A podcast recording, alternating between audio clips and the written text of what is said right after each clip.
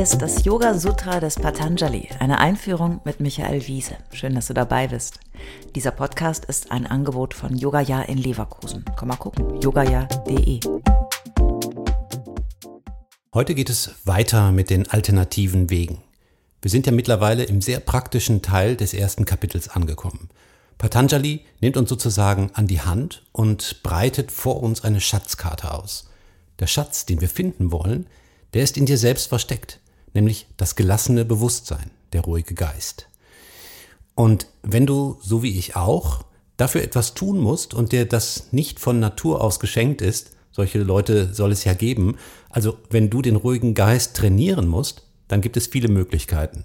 Zum Beispiel die Kultivierung von Liebe und Mitgefühl, oder die Atemübungen. Das hatte ich dir in den letzten beiden Folgen vorgestellt. Das ist aber noch nicht alles. Die folgenden Sutren zeigen vier weitere spannende Vorschläge auf, wie du den Schatz heben kannst. Bestimmt ist auch etwas für dich dabei. Heute geht es um Kontemplation. Yoga Sutra 135 Vishayavativa pravrittirutpanna manasastitini bandini oder durch Kontemplation über Eindrücke und Objekte, was eine Stabilität und Bündelung des Geistes bewirkt. Um es nochmal klar zu machen. Der Yoga-Weg bedeutet Erfahrungen sammeln und üben. Er ist viel pragmatischer und unesoterischer als der Ruf, den Yoga hierzulande oft hat. Nimm dir das, was passt. Sei nicht dogmatisch und verbissen. Das entfernt dich nur vom Ziel. Löse dich von der Moral des Du musst dies und lass jenes. Und so wie es auf einer Schatzkarte viele Wege gibt, gibt es eben auch im Yoga viele Wege. Nicht jeder ist für dich gemacht, du musst es ausprobieren. Lieber den langen steinigen Weg oder die steile Abkürzung oder ist es einfach nur der markierte Wanderweg. Im heutigen Sutra wird die Möglichkeit vorgestellt, den Geist zu beruhigen, indem man sich auf Objekte und Eindrücke konzentriert.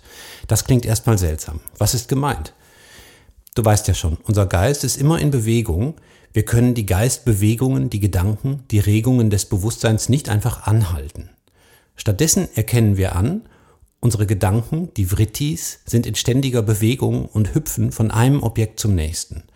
Diese Objekte und Eindrücke, gemeint sind Sinneswahrnehmungen, können sich auf die Außenwelt beziehen, zum Beispiel auf einen Baum, eine Blume, einen anderen Menschen, einen x-beliebigen Gegenstand, oder sie beziehen sich auf innere Objekte, ein Körpergefühl, eine Emotion, ein Geräusch im Körper.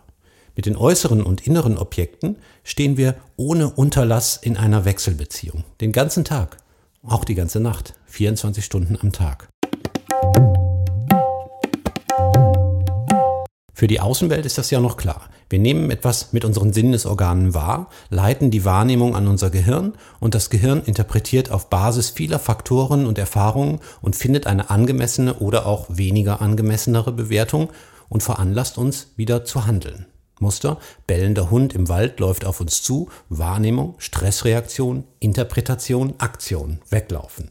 Einfach gesagt. Oder Blick in den Himmel, Wahrnehmung von dunklen Wolken, Interpretation, Aktion, Schirm mitnehmen.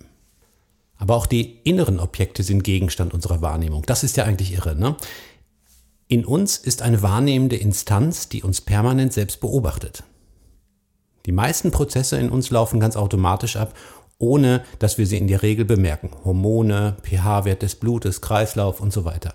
Hier interessiert uns der Rest, das, was wir bewusst wahrnehmen können, ein Gefühl zum Beispiel oder ein Gedanke. Genau. Wir können uns selbst beim Denken zuschauen oder zu hören. Wir sind uns sicher einig, dass unser Gehirn diese Denkleistung vollbringt. Zum Beispiel denke ich gerade darüber nach, wie ich euch dieses Sutra nahe bringe. Ich beobachte mich beim Denken und dann schreibe ich diesen Text, denke wieder, verändere, ergänze. Wenn aber das Gehirn das Denkorgan ist, wer steckt dann noch eine Instanz dahinter? Wer beobachtet das Gehirn bei seiner Arbeit? Es muss auch das Gehirn sein, das sich selbst reflektiert. Ach, das ist Wahnsinn, wenn man darüber lange nachdenkt. Okay, jetzt denke ich gerade darüber nach, wie mein nachdenkendes Gehirn sich beim Nachdenken beobachtet. Das ist so wie in einem Spiegelkabinett. Egal wo man hinschaut, sieht man unendliche Spiegelungen der eigenen Person. Kennst du, oder? Dieses sich schnell drehende Rad an Eindrücken und Objekten wollen wir etwas anhalten. Wir können es nicht komplett ausschalten, dann müssten wir uns umbringen. Aber etwas langsamer drehen lassen. Das geht vielleicht. Dann entsteht Stiti, mehr Stabilität, mehr Resilienz, um ein zeitgemäßes Wort zu benutzen. Vishayavati Pravritti heißt wörtlich eine sinnesobjektzentrierte Aktivität.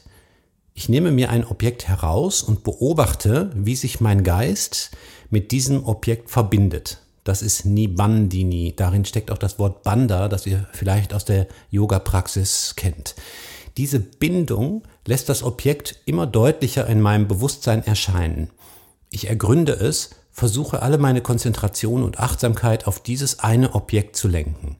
Dadurch wird mein Geist stabiler und nicht mehr so abgelenkt. Warum ist das so? Ganz einfach. Trotz vieler gegenteiliger Bekundungen kann man nur eine Sache zu einem Zeitpunkt denken. Wenn ich meine Konzentration auf ein Objekt richte, dann ist mein Kopf nicht so abgelenkt mit all den anderen Gedanken, die mir so durch den Kopf rauschen. Das ist ganz schön herausfordernd und man braucht Zeit, um das zu lernen. Man nennt es auch Meditation. Meditation ist ja nicht nichts tun. Meditation ist Bündelung der Geistesaktivität auf eine Sache. Und das Tolle ist, Gegenstand der Kontemplation kann alles sein. Ein Baum, ein Stein, ein Gefühl. Das, was passt. Wollen wir es probieren? Eine Minute, wie beim letzten Mal mit der Atmung. Nur diesmal suchst du dir irgendeinen Gegenstand aus, etwas Schönes, vielleicht etwas in der Natur oder einfach etwas, was gerade vor dir steht. Der Gegenstand muss nicht mal da sein, er kann auch nur in deinem Kopf sein, dann schließt du aber besser die Augen.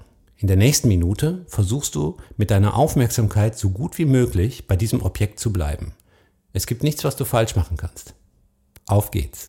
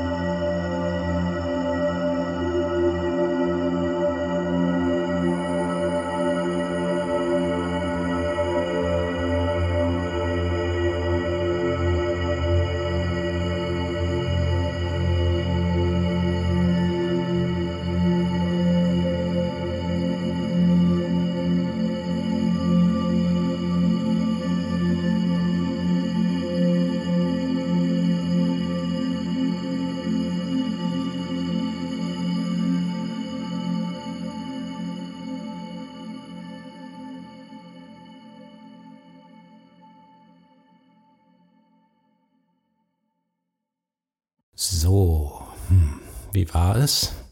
Hast du vielleicht bemerkt, äh, dass es dich ganz schön herausfordert? Ich habe zum Beispiel gerade einen sehr schönen Baum beobachtet, der draußen vor unserem Haus steht. Erst war es schwierig, dann nach einer Weile bemerkte ich, dass zwar mein Blick auf dem Baum bleibt, aber ich in meinen Gedanken schon weg war. Dann bin ich wieder zurückgekehrt zum Baum und in der letzten Phase fühlte es sich dann ganz entspannt an. Das war eine Minute. Es kann alles Mögliche passieren, wenn man so etwas macht und es ist sehr interessant, so etwas zu üben. Vielleicht hast du Lust bekommen, diesen Weg zu üben. Du brauchst keinen Guru dafür. Es ist alles ganz einfach. Yoga ist simpel. Man muss es nur machen. Toll, oder?